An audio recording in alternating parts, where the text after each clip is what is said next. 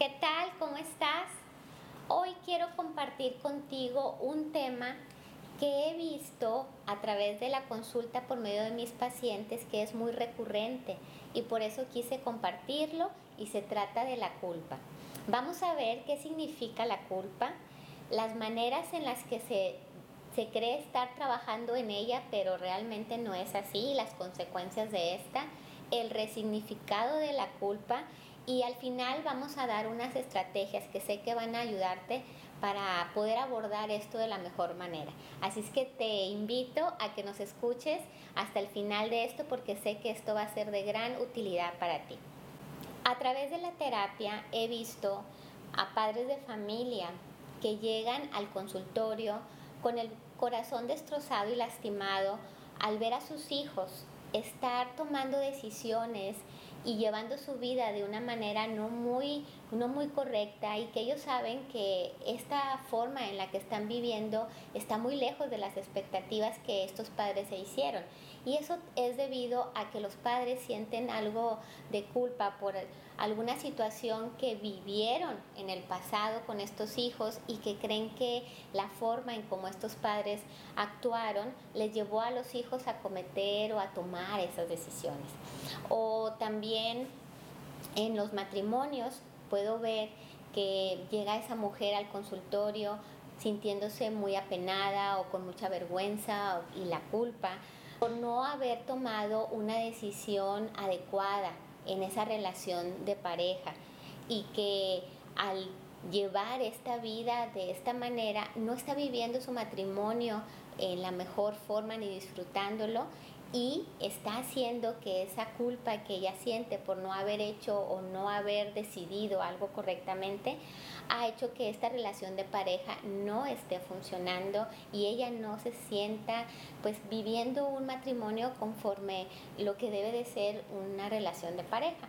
O jóvenes que vienen porque han tomado decisiones equivocadas quizás porque querer eh, ser aceptados en algún grupo o sentirse valorados y toman decisiones que no están muy de acuerdo con lo que ellos realmente querían hacer o la vida que querían llevar y esto también les hace sentir mal porque están viviendo una vida en relación a esa culpa pero que no les deja avanzar y se están resignando a ese tipo de vida.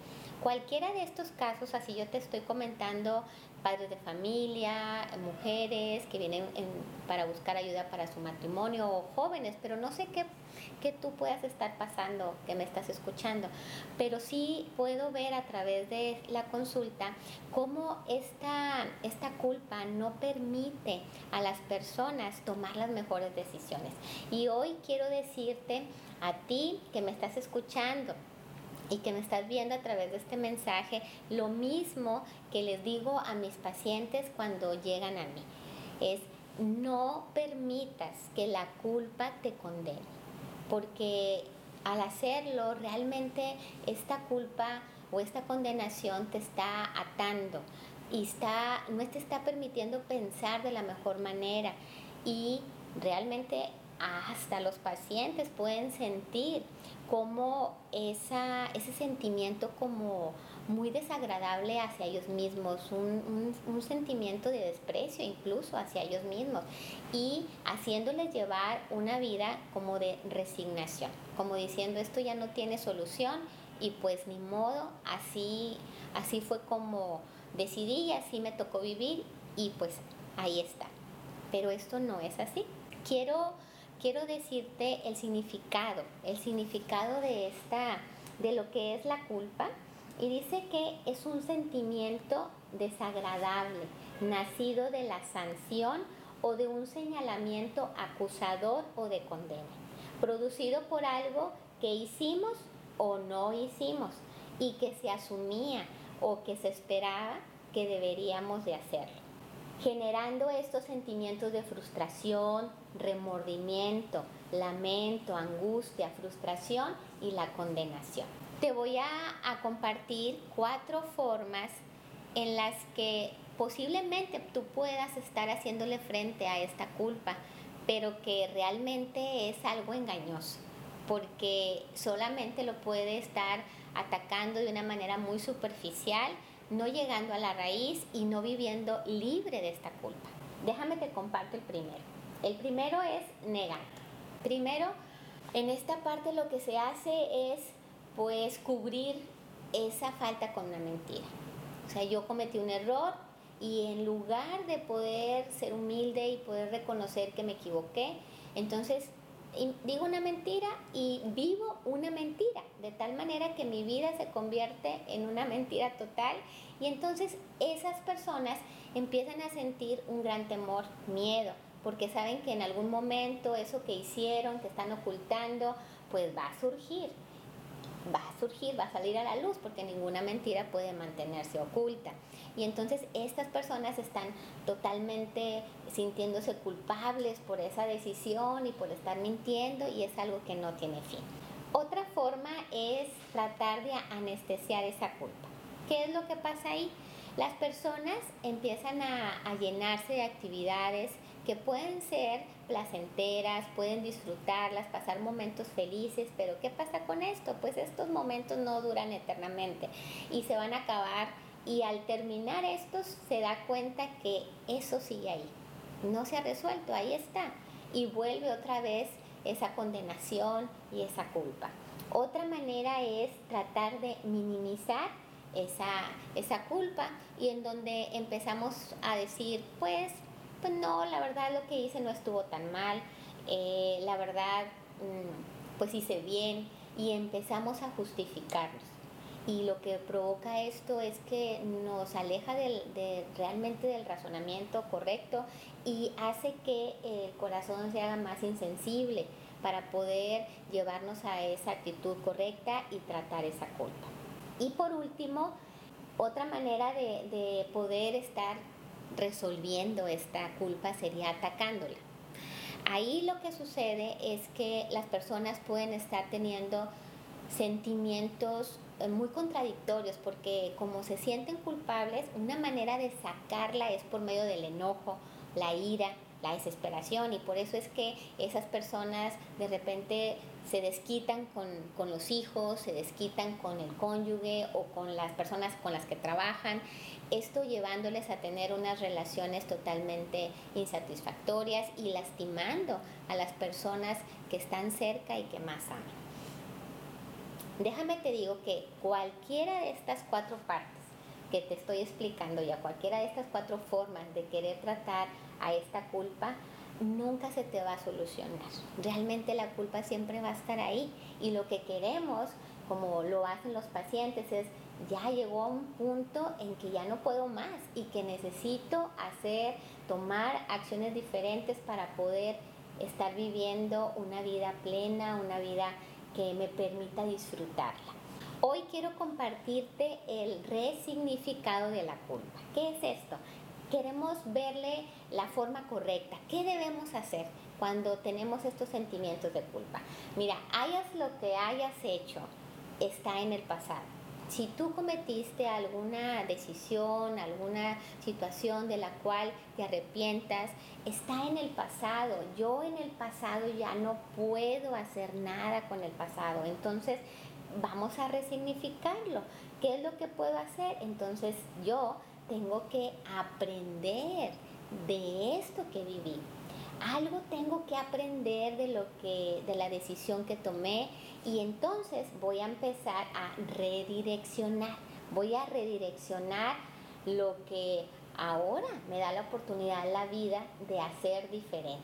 Hay que decidir dejar atrás esa culpa tormentosa que lo único que va a hacer es estancarte estancarte dejándote sin la posibilidad de crecer ni de avanzar en tu vida y sobre todo y lo más importante de disfrutar a las personas que tienes a tu alrededor y te estás perdiendo de caminar en tu verdadero propósito.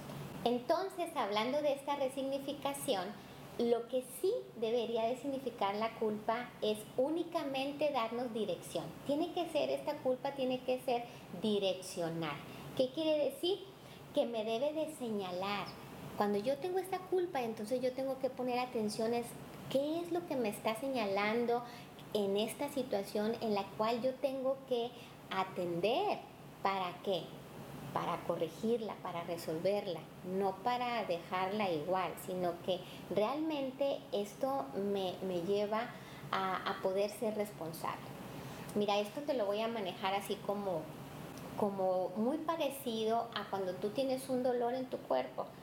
Ese dolor te está mandando una alerta de que quizás algo no está bien y hace que vayas a acudir a un médico a buscar ayuda. Lo mismo sucede con la culpa ¿Qué es lo que está haciendo cuando la culpa va ahí? Te está dando esa señal de alerta, en donde te está llevando a revisar, a revisar esos errores que quizás cometiste. Te va a ayudar a que incrementes como que ese sentido de alerta, ¿no? Y decir, a ver, de esta parte, ¿de qué soy responsable yo? te fijas que es bien diferente a como te estaba diciendo, mm, aquí no tiene nada que ver ni negarla, ni anestesiarla, ni minimizarla, ni atacarla, sino me lleva realmente a poder yo reflexionar y aceptar mi responsabilidad y a decir, ah, bueno, ahora yo tengo que hacer esto diferente para poder ver el cambio. Te voy a poner un ejemplo. Imagínate que tú como papá quizás tomaste la decisión de separarte hace mucho tiempo atrás. Y en ese tiempo que estuviste viviendo ese proceso de divorcio, que seguramente pues, es un proceso difícil, quizás descuidaste a tus hijos. Quizás tus hijos estaban adolescentes o, pequeños y quizás no le prestaste la atención de vida. Y puedes ver que con el paso de los años, porque el proceso de divorcio pues tarda, a veces tarda tiempo en resolverse o en, o en superarse. Pero puedes ver que con el paso del tiempo estos hijos los estás viendo tomar decisiones muy incorrectas de cómo tú quisieras que ellos se, desarrollaran o, o, lo que tú quisieras que hicieran o lo que estás viendo que no es correcto, que están tomando decisiones equivocadas. Y entonces viene esa culpa porque el hijo quizás pueda decirte, pues es que por aquello o aquella situación y entonces ahí está esa culpa que viene a atacarte. Pero ¿qué sería lo correcto de hacer? Poder acercarte con tus hijos, poder reconocer que te equivocaste, que en ese proceso no, no tuviste cabeza más que para atender esa situación que dolía en tu corazón y que consciente o inconscientemente no los atendiste, no les, no les diste el tiempo, no los abrazaste, no estuviste ahí y que de ahora en adelante pues lamentas esta situación, pero que no se puede quedar así. Tenemos que hacer cambios y tenemos que ahora actuar de manera diferente en base a las consecuencias que quizás estemos viviendo ahí. Entonces es esa manera de, de poder resignificar esta acción ahí que tú estás viviendo en este hogar. Igual puede ser algo aún más sencillo, a lo mejor ese papá que tuvo una actitud de violencia, gritó, ofendió a un hijo y lejos de quedarse así como lo hacía anteriormente, ahora la culpa viene a él y esta persona puede decir, a ver, ¿qué fue lo que hice mal? Y voy con el hijo y puedo expresarle perdón, discúlpame, no era mi intención lastimarte, ofenderte de esta manera. Y así empezamos a tomar acciones diferentes y no solamente dejar que la culpa venga a condenarme sin hacer nada. Vamos a ver algunos peligros de la culpa. Uno de ellos es la manipulación. ¿Qué significa esto? Cuando yo sé que hice mal, por ejemplo, este mismo ejemplo que te puse de esta mujer que se divorció y que quizás no le puso la atención correcta a sus hijos.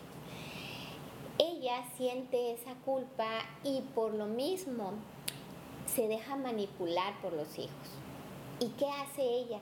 No les pone límites, quizás no, no está ejerciendo ese rol de jerarquía, de autoridad que debe de tener ¿Por qué? Porque ella dice, no, pues es que como no fui buena mamá, porque, porque no estuve pendiente, pues déjalos que hagan tal o cual cosa. O esa mamá o ese papá que trabajan todo el día y que por no estar tanto tiempo con sus hijos, que dicen el pequeño momento que los veo, déjalos, déjalos que hagan esto, déjalos que hagan lo otro, aun cuando ustedes saben que no es correcto. Y este es el peligro de esa culpa. Cuando no se ataca, puedes caer en esta manipulación y este es solo un ejemplo. También uno de los riesgos es que hace que esta persona empieza a sentir esta autolaceración o autocastigo. ¿Qué significa esto? Que esta persona se siente tan mal con ella misma que dice me lo merezco. Esto que estoy viviendo porque no tomé una buena decisión en aquel momento, pues me merezco esto que estoy pasando y esa persona se resigna a vivir una vida lejos de su propósito, una vida de infelicidad, en donde no se está disfrutando, no está pudiendo aprovechar a esas personas que tiene cerca.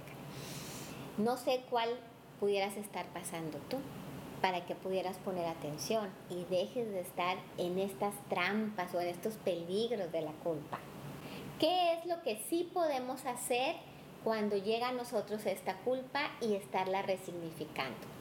Número uno, reflexionar. Tenemos que ser honestos con nosotros mismos. ¿A quién queremos engañar? No estamos nosotros nada más.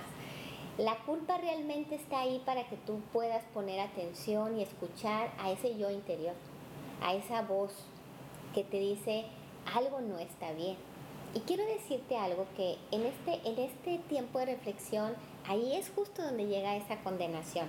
Y tú puedes decir, no, es que esto que hice es imperdonable, realmente esto que hice estuvo muy mal. Pero déjame decirte que la culpa y la condenación no vienen de parte de Dios. Realmente Él proveyó de la vida de Jesús para poder librarte de esa culpa. Así es que tienes una oportunidad, tenemos todos una oportunidad. Otra forma que te recomiendo para poder tratar de esta culpa es aceptar que cometiste un error. Todos somos seres humanos imperfectos. No hay ninguna persona perfecta y que no se equivoque. Y tampoco hay algo, por muy grande que tú creas o por muy malo, que no pueda alcanzar ese perdón. Fíjate que te voy a compartir una parte en las escrituras que dice que si buscamos a Dios con ese corazón arrepentido y genuino, Él es fiel y justo para perdonarnos. Lo más importante es lo que decidas hacer aquí en este punto, porque aquí es donde se da el cambio, en donde tú puedes hacer algo diferente, que no te quedes solamente con ese remordimiento en el que te sientas mal, sino que realmente hagas ese cambio que va a hacer que las cosas puedan ser diferentes. Otro punto es que busques el ser responsable. ¿Qué vamos a hacer aquí? Mira, es importante que tomes en cuenta que tienes que cambiar de dirección. Date la oportunidad primero de perdonarte a ti mismo. Date ese tiempo de poder reconciliarte contigo mismo. Y luego ve y busca el perdonar o dar, eh, pedirle disculpas a esas personas que quizás lastimaste, eh, dañaste. Y nunca es tarde, nunca es tarde para esa reconciliación y eso te va a ayudar a poder avanzar de esa situación de la cual hoy estás ya muy atormentado y quieres salir de esta. Número cuatro, ahora sí, aquí viene lo más importante, que es lo que podemos estar trabajando en ese proceso terapéutico, que es, ahora sí, tomar decisiones. Con esas circunstancias con las que yo ahorita estoy reconociendo mi error, estoy reconociendo esta situación, ya pedí disculpas, ok, pero ahora tengo que tomar decisiones diferentes en base o tomando en cuenta esa realidad que tengo ahorita. Tienes que tomar muy en cuenta esta diferencia entre remordimiento y arrepentimiento. Que esto, si yo no solamente me quedo en el remordimiento, estoy entrando en ese círculo vicioso de la culpa, que la culpa me va a llevar a la condenación y de ahí a resignarme y no tengo nada que hacer. En cambio, si yo realmente llega en mí un arrepentimiento, lo que voy a hacer es cambiar de dirección totalmente y empiezo a ver los resultados, la diferencia de poder estar actuando de una manera diferente. Y este último punto que es de los más importantes es que seas perseverante y que seas paciente. ¿Por qué?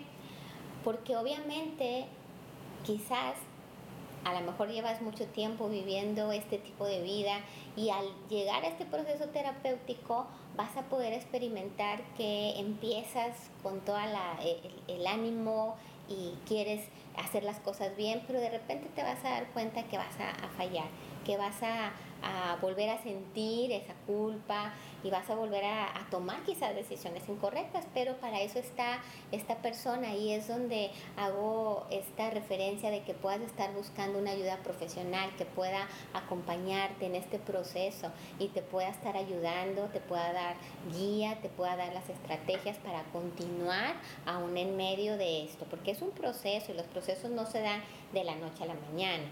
Y la paciencia, ¿por qué? Porque contigo obviamente, porque pues podemos fallar, pero también paciencia con todas las personas que, que te rodean, que forman parte de tu vida y que quizás vamos a querer que ya esas personas hagan las cosas diferentes, que estén haciendo o actuando de determinada manera y quizás no va a ser así pero que permanezcas. Ahí es el momento en donde tú puedas expresarle amor a esas personas para que puedan ellos ir cambiando en la medida que te ven a ti, estar tomando decisiones diferentes, estar cambiando y entonces paulatinamente se va viviendo este proceso. Espero que este mensaje haya sido de gran ayuda para ti, te haya dado dirección y te haya dado también esperanza de que las cosas pueden ser diferentes. La verdad, esta, esta es la finalidad. Si conoces a algún familiar o algún amigo que sabes que está pasando por esta situación, comparte el mensaje. Sé que va a ser de gran ayuda. Me gustaría mucho que pudieras dejarme tus comentarios en relación a este tema. Me van a ayudar mucho y además me gustaría mucho conocer tu opinión. Y también quiero hacerte esta pues invitación o ponerme a tus órdenes. Si tú estás pasando por una situación de estas y quieres cambiar, quieres que las cosas sean diferentes en tu vida, pero no tienes quizás los recursos económicos para esa ayuda profesional, escríbeme un mensaje y podemos ver la forma de cómo podemos ayudarte. Gracias por escucharme, que tengas un excelente día.